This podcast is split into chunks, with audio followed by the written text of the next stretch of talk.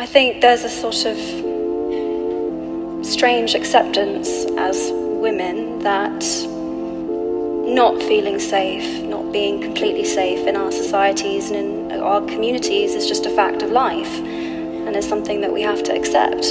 That's the way of the world. It's dangerous to be a woman. But I don't think that we do have to accept that. And I do think that there are other ways that we could live and be Quand une femme est violée, on, on commence par dire mais elle n'avait qu'à pas euh, porter un jean collant, elle n'avait qu'à pas sourire, elle n'avait qu'à pas sortir, elle n'avait qu'à pas, elle n'avait qu'à pas, à la limite, elle n'avait qu'à pas exister en tant que femme. Il faut reconnaître nos récits. Every woman and girl has the fundamental right to live free from violence. C'est notamment la phrase de Simone de Beauvoir qui disait Nommer, c'est dévoiler, et dévoiler, c'est déjà agir. Pour ce premier épisode du podcast consacré aux violences faites aux femmes, l'antenne UN Women reçoit Carlotta Gradin, vice-présidente plaidoyer chez Femmes France. Diplômée d'un master administration internationale et d'une formation sur le genre, Carlotta Gradin a également mené une thèse sur l'encadrement juridique des cyberviolences en droit européen et international. Juriste, chercheuse et formatrice en droit sur les questions d'égalité de genre, de violences sexuelles et sexistes et de lutte contre les discriminations, elle est aujourd'hui vice-présidente plaidoyer d'ONU Femmes France. Cet épisode introductif a vocation à faire un état des lieux des violences faites aux femmes en France et à l'international. Cet épisode est également l'occasion de parler des actions d'ONU Femmes France pour lutter contre les violences faites aux femmes. Chaque jour, dans le monde, 137 femmes sont tuées par un membre de leur famille. On estime que sur les 87 000 femmes qui ont été intentionnellement tuées en 2017 dans le monde, plus de la moitié l'ont été par un partenaire intime ou un membre de leur famille. En France, en 2020, 102 femmes ont été tuées sous les coups de leur conjoint ou ex-conjoint. En 2021, ce sont 113 femmes qui ont été tuées sous les coups de leur conjoint ou ex-conjoint. Est-ce que vous pouvez un peu vous présenter, nous parler euh, de votre travail à ONU Femmes France, nous parler de vos missions euh, de plaidoyer dans un premier temps? Oui, Absolument. Donc, je m'appelle Carlotta Gradin. Euh, je suis vice-présidente plaidoyer chez ONU Femmes France. Et en fait, ONU Femmes France, qu'est-ce que c'est? C'est une association loi 1901 euh, qui est le relais en France de l'agence onusienne ONU Femmes, donc l'agence des Nations Unies pour l'autonomisation économique des femmes et l'égalité de genre. Et en France, nous avons euh, deux actions phares. D'un côté, le plaidoyer. Euh, et en effet, de, derrière ce mot se cachent beaucoup de choses, notamment euh, du plaidoyer euh, auprès du grand public, euh, du plaidoyer auprès des pouvoirs publics, mais aussi du secteur privé.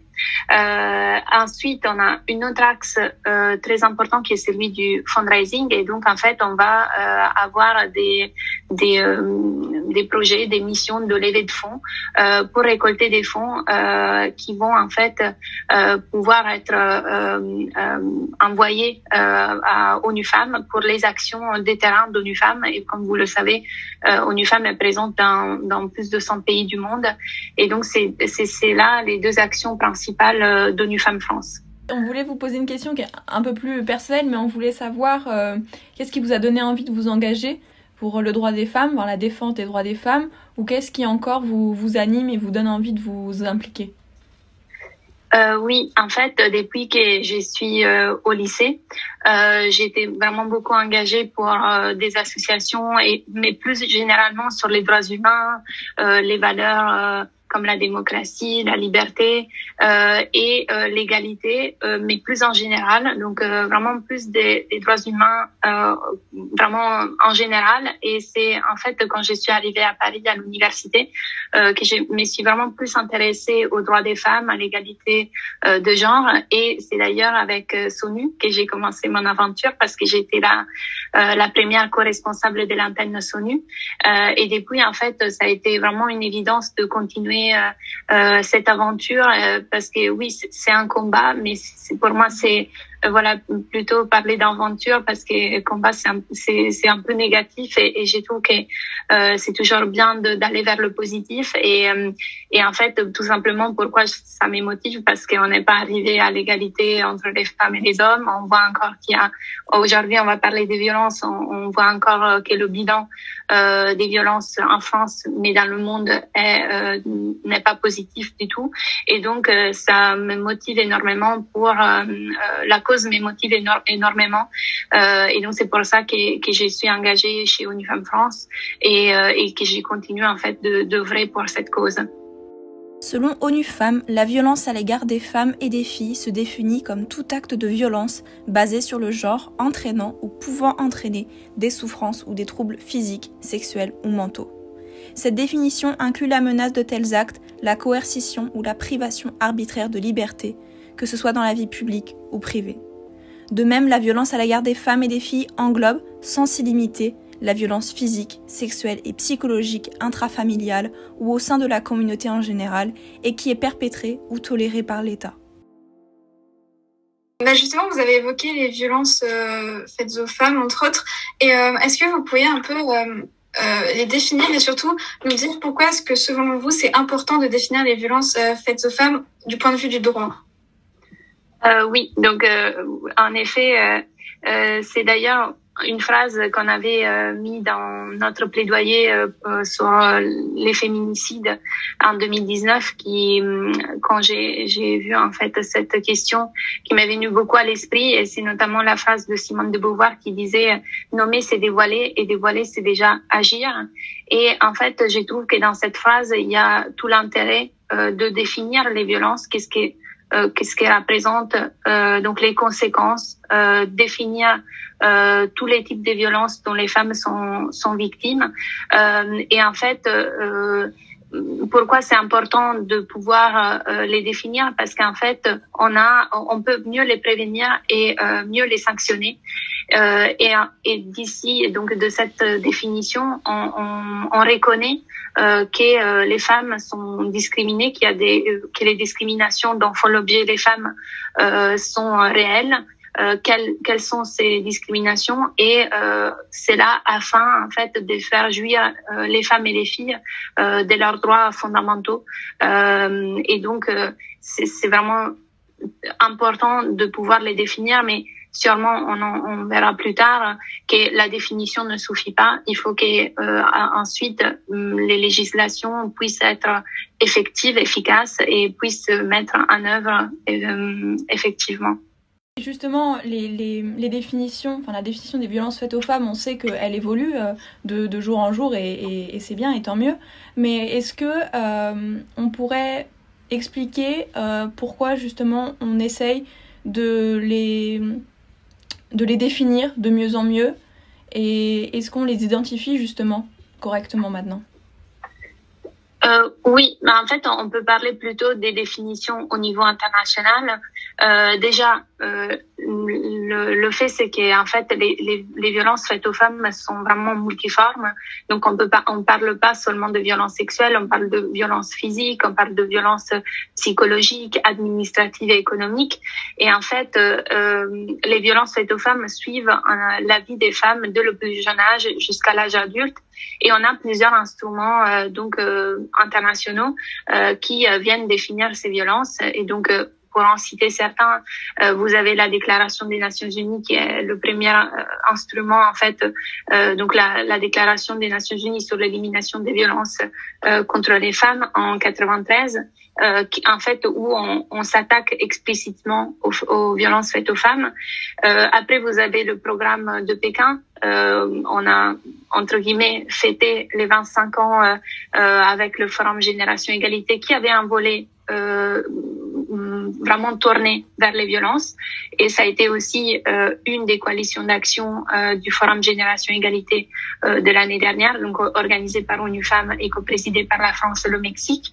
Et après, bien sûr, vous avez donc un niveau, au niveau régional des conventions comme les conventions du Conseil de l'Europe, la Convention sur la prévention et la lutte contre les violences à l'encontre des femmes et les violences domestiques, qui est la convention qui est plus généralement appelée la Convention d'Istanbul.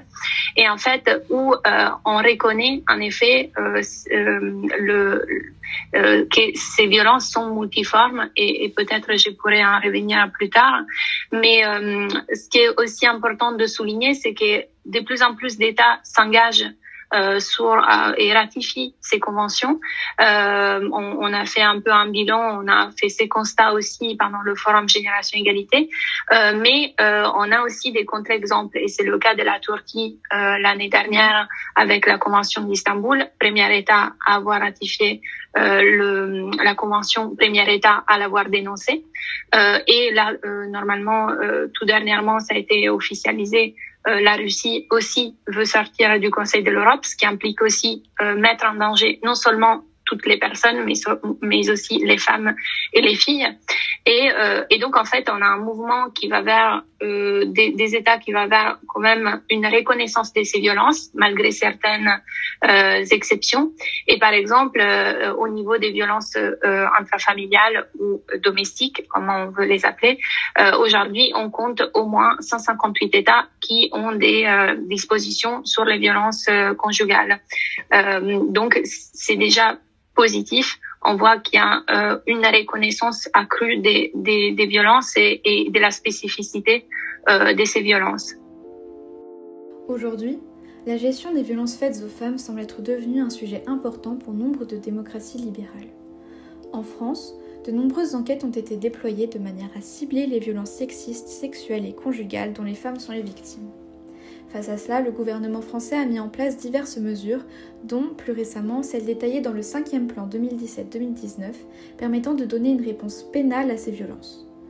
Ainsi, en 2021, six nouvelles mesures dont le renforcement du recours au bracelet anti-rapprochement, la mise en place d'un fichier d'auteur de violences conjugales ou encore le renforcement de la gouvernance des autorités locales en matière de violences conjugales sont entrées en vigueur.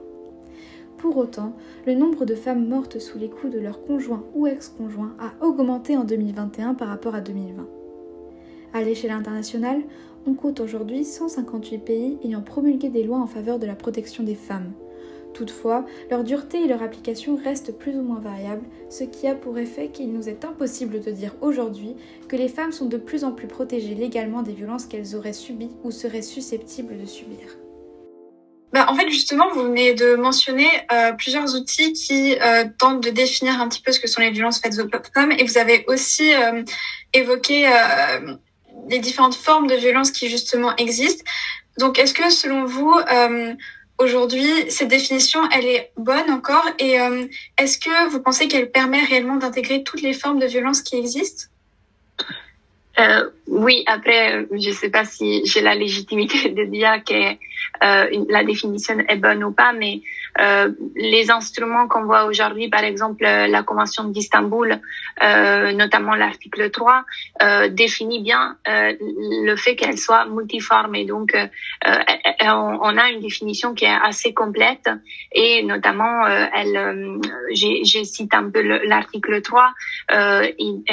l'article 3 dit que le terme violence à l'égard des femmes doit être compris comme une violation des droits de l'homme, déjà on, on, on, militerait plutôt pour droits humains, euh, et une forme de discrimination à l'égard des femmes, et donc qui, qui, désigne en fait tous les actes des violences euh, qui entraînent ou sont susceptibles d'entraîner euh, des dommages, des souffrances, et donc c'est là aussi qui est intéressant, donc des natures physiques, sexuelles, psychologiques ou économiques, euh, mais aussi tout ce qui concerne la contrainte, euh, la privation de liberté et, encore un point très important, c'est que dans, cet article, on, on mentionne que, les violences peuvent être en effet euh, euh, peuvent être perpétrées dans la vie publique et aussi privée. Alors qu'on sait que depuis euh, voilà, c'est que dernièrement qu'on voit que la sphère privée, enfin, est reconnue comme une sphère entre guillemets publique et qu'en fait, c'est pas parce qu'on a des, des, violences qui, qui euh, sont perpétuées dans la sphère privée qu'elles sont pas euh, réelles. Par exemple, on a encore pas mal d'États qui ne reconnaissent pas le viol conjugal comme un viol. Euh, et donc, on voit ici que la sphère privée est, est, tout à fait importante. On sait que la majeure partie des violences faites aux femmes sont perpétrées par des personnes qui connaissent la victime et notamment au sein du foyer.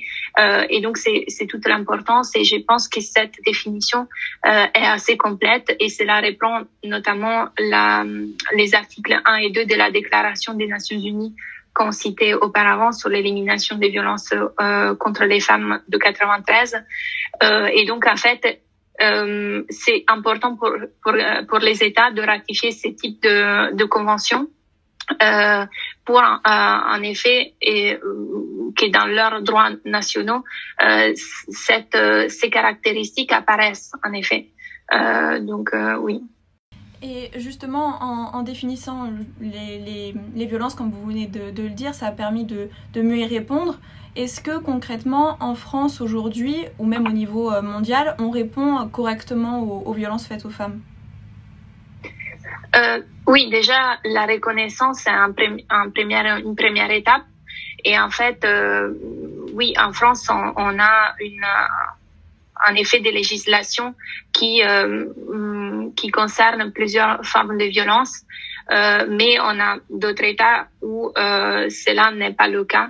Euh, et donc, euh, je peux vous faire un exemple. Euh, on a souvent des, des lois nationales qui veulent en fait mettre, veulent incriminer euh, des infractions comme le mariage précoce ou les mutilations sexuelles. Mais enfin, euh, on se rend compte que des fois, euh, souvent les définitions sont insuffisantes en raison des, en fait, de la, des restrictions apportées aux définitions ou euh, au champ d'application des lois, euh, au recours possible aussi euh, et au mode d'application de ces lois. Et donc un exemple concret qui est celui, et donc là je parle plus au niveau international, euh, donc un exemple qui est celui des lois nationales sur le mariage précoce euh, ou le mariage dit aussi forcé, euh, devrait définir l'enfant comme toute personne âgée de moins de 18 ans et c'est rarement le cas. Donc en fait, on, on, on on inscrit dans la loi que le mariage euh, précoce est euh, illégal, mais après, on, en fait, on va pas bien définir euh, qu'est-ce qu'est l'enfant. Et donc en fait, la législation euh, n'est pas utile parce qu'on on, pratiquement on, on, justifie et on légitime ces types de pratiques. Et en effet, euh, selon un, une étude de NUFAM qui a, qui a, été basée sur 95 pays, les trois quarts de ces pays ne, pro, ne prévoient pas 18 ans comme l'âge minimum du mariage euh, pour les femmes et pour les hommes sans exception, alors qu'on connaît et, et c'est pas nouveau, vous le savez euh, euh, sûrement, euh, que les conséquences euh, pour les filles notamment euh, sont néfastes. En, en, vous avez des violences sexuelles, euh, la, déscolari la déscolarisation, la dépendance économique et des maternités précoces. Et donc, en fait, on voit que oui, des fois, des législations existent, mais ne sont pas effect effectives.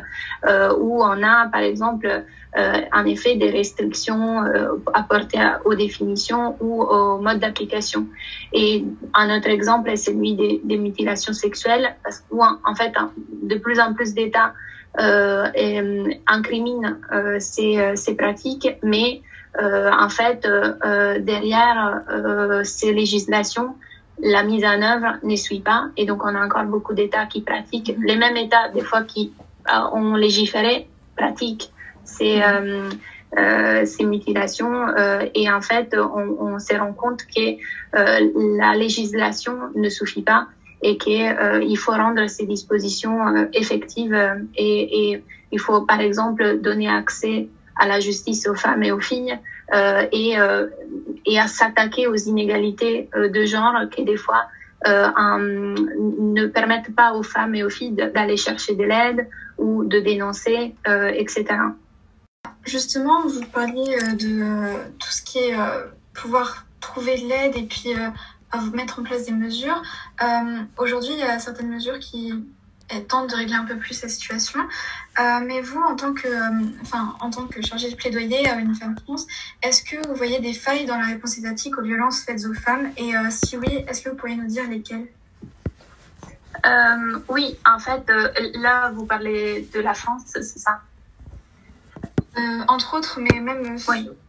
globalement, des réponses étatiques oui, en fait, dans la réponse, euh, comme, on a, oh, comme on a pu voir aussi auparavant, ce n'est pas tant la, réponse, la réponse législative. À nouveau, ça dépend beaucoup mm. euh, des pays, euh, mais c'est beaucoup, euh, c'est plus la mise en œuvre qui des fois est n'est pas en effet n'est pas à la hauteur des législations. Et c'est notamment pour plein de raisons que cela euh, ne, ne marche pas. Euh, la première chose, c'est notamment euh, le fait que euh, la lutte contre les violences faites aux femmes est sous-financée. Et donc, euh, c'est en effet le besoin d'allouer plus d'argent à la lutte contre les violences faites aux femmes. Et c'est d'ailleurs l'une des 22 recommandations que ONU Femmes France a fait euh, pour euh, euh, les, les, candidats à la présidentielle. Et notamment, en effet, ces recommandations ont été faites dans le cadre du collectif Ensemble contre le sexisme. Et on, on demande de consacrer au moins un milliard d'euros à la lutte contre les violences parce que de ces financements découlent d'autres euh, euh, moyens de combattre ces violences euh, qui sont par exemple la, les formations euh, les formations euh, pour tous les acteurs qui euh, vont prendre en charge les victimes, donc les forces de police, les gendarmeries, l'appareil judiciaire, les services sociaux et les services de santé. Et donc en fait, il, il, il faut vraiment faire des vraies formations et pas juste des sensibilisations euh, à ces à ces à ces personnes qui sont en direct contact avec les victimes pour qu'il y ait en fait une vraie prise en charge. Et sûrement on pourra en parler sur le sujet des cyberviolences. Très souvent euh, on n'a pas encore euh, assez formé par exemple les forces de police sur les dangers sur les conséquences mm-hmm. des cyberviolences et sur la euh, vraiment le, le, fait que les cyberviolences soient euh, des infractions. Euh, et, et, donc vous avez des très souvent, euh, euh, cette prise en charge n'est pas à la hauteur parce que les victimes après elles sont euh, décident de ne pas porter plainte etc et c'est là hum, c'est un peu la même chose aussi avec les violences sexuelles où euh, on victimise en fait on, a une euh, on, a une une prise en charge qui est effectivement pas à la hauteur euh, où on va euh, demander aux victimes qu'est-ce qu'elles portaient, euh, pourquoi elles sont sorties à telle heure, etc. Et donc la formation est vraiment la clé euh, aussi pour euh, pour rendre ces, la réponse efficace et aussi en effet donc c'est c'est tout le, système après qui, pourra suivre si il est assez formé. Euh, donc voilà, l'une des, défaillances est, surtout le financement et, et la formation des, du personnel. Le cyberharcèlement est défini stricto sensu comme étant un harcèlement pratiqué par la voie électronique, notamment sur les réseaux sociaux. La Fondation des femmes précise les différentes voies électroniques par lesquelles le cyberharcèlement peut avoir lieu en y ajoutant les forums, les chats, les jeux en ligne, les emails et les sites de photographie il est nécessaire de prendre en compte que ce type de harcèlement est sanctionné par la loi. Le harcèlement en lui-même peut prendre diverses formes. Selon la Fondation des femmes, les femmes et les minorités sont les populations les plus touchées par le cyberharcèlement, ce qui explique pourquoi on dénombre aujourd'hui qu'une jeune femme sur cinq déclare avoir été victime d'au moins un cyberharcèlement d'ordre sexuel depuis l'âge de 15 ans. Les adolescentes constituent la population la plus touchée par cette forme nouvelle de harcèlement, alors que 25% d'entre elles ont déjà subi un harcèlement en ligne portant sur leur physique ou leur attitude. Vous avez parlé du cyberharcèlement et que vous êtes euh, experte en cyberharcèlement. Vous voulez vraiment faire un point sur, euh, sur cette partie parce qu'il y a euh, beaucoup de violences qui peuvent s'exercer euh, donc en ligne à la fois sur les réseaux sociaux et plus largement sur euh, sur internet même si on sait que c'est des lieux de libération de parole etc mais on se demandait dans quelle mesure en fait le cyberharcèlement peut être condamné parce qu'on sait que c'est vraiment compliqué de trouver les auteurs généralement de, de ces violences. Donc est-ce que vous pouvez nous en dire plus quel, est-ce qu'il y a une volonté politique aussi derrière tout ça? Oui. Euh, donc, euh, d'abord, j'aimerais bien plutôt parler de cyberviolence parce que vraiment le cyberharcèlement c'est seulement un, euh, une manifestation de l'ensemble des cyberviolences que dont les femmes et les filles, mais aussi euh, d'autres personnes, bah, tout le monde en fait euh, euh peut être victime. Euh, et en fait, oui, euh, Internet, si vous voulez, c'est comme l'espace public. En fait, on a des avantages et des inconvénients. On sait que malheureusement, quand on est des, des femmes, on, quand on sort dans la rue, on risque de nous faire d'être harcelé, euh, et c'est le cas de Internet également. Donc en fait, par exemple, j'ai trouve qu'en effet, Internet a un lieu euh, entre guillemets dangereux, mais aussi qui offre énormément de possibilités, euh, notamment euh, et on l'a vu euh, tout dernièrement avec la, la guerre en Ukraine, mais aussi euh, en Afghanistan. Euh, heureusement qu'on a Internet, qu'on a les réseaux sociaux où on peut voir euh, ce qui se passe, euh, où on peut avoir des nouvelles en, en temps réel et aussi euh, très souvent euh, Internet et donc les réseaux sociaux peuvent aider en fait des personnes qui n'ont pas le courage de s'exprimer à s'exprimer euh, soit euh, tout simplement euh, avec leur nom et prénom, soit à travers des pseudonymes, aussi des défenseurs et défenseuses des droits. en France, on a la chance de pouvoir nous, nous exprimer librement, mais dans d'autres pays, c'est pas le cas.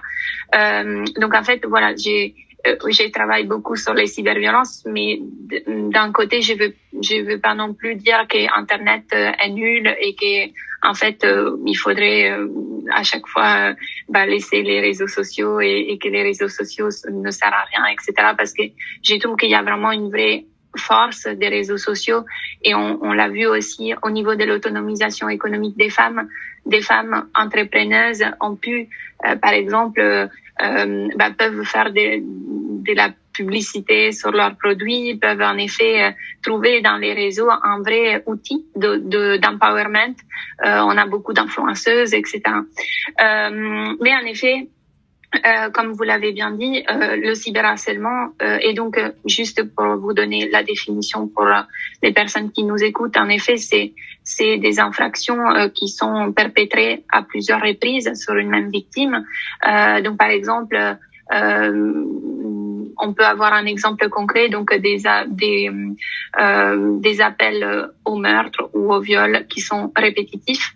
Euh, donc c'est ça, ça peut être en effet un cas de cyberharcèlement et toute la difficulté euh, des réseaux, c'est en effet l'identification de ces de ces euh, de ces auteurs euh, de commentaires haineux, des, euh, de par exemple d'envoi de photos euh, non sollicitées, les fameuses dick pics, ou des personnes qui nous qui ont partagé des photos à caractère sexuel sans notre sans notre consentement.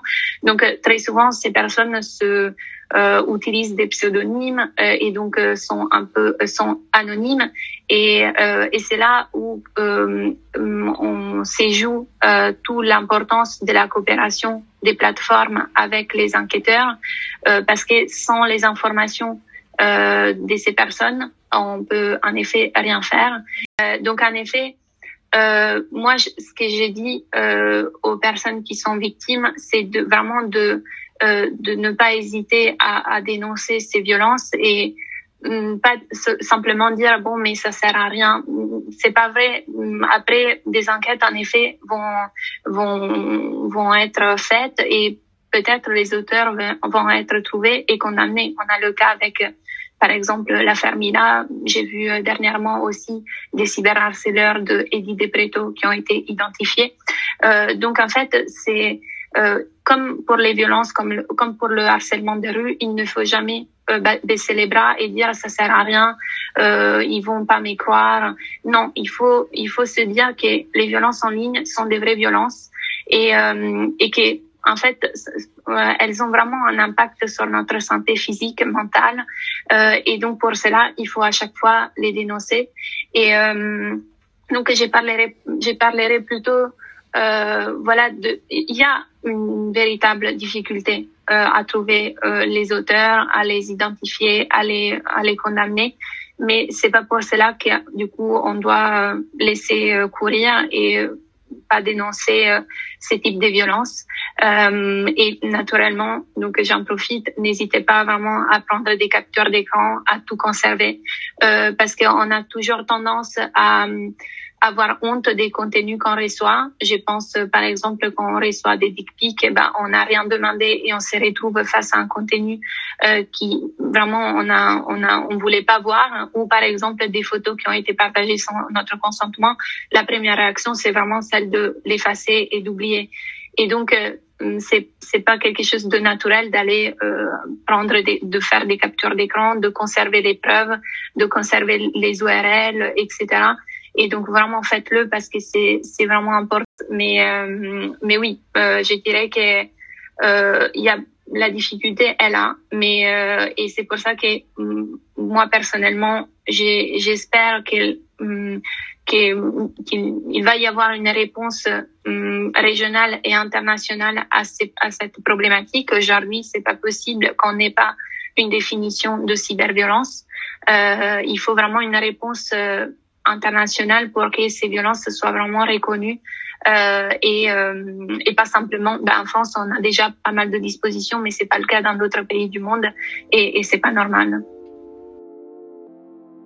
En France, plusieurs associations permettent aux victimes et aux témoins de violences sexuelles de trouver des interlocuteurs pour les conseiller et les protéger. Des numéros verts gratuits. Viol Femmes Information 0800 05 95 95 et France Victime 116 006. Nous tenions à remercier Carlotta Gradin pour cet entretien et pour en apprendre plus sur ONU France, rendez-vous sur leur site onufemmesfrance.fr. L'antenne UN Women vous remercie d'avoir écouté ce podcast et vous donne rendez-vous pour de futurs épisodes consacrés aux violences faites aux femmes.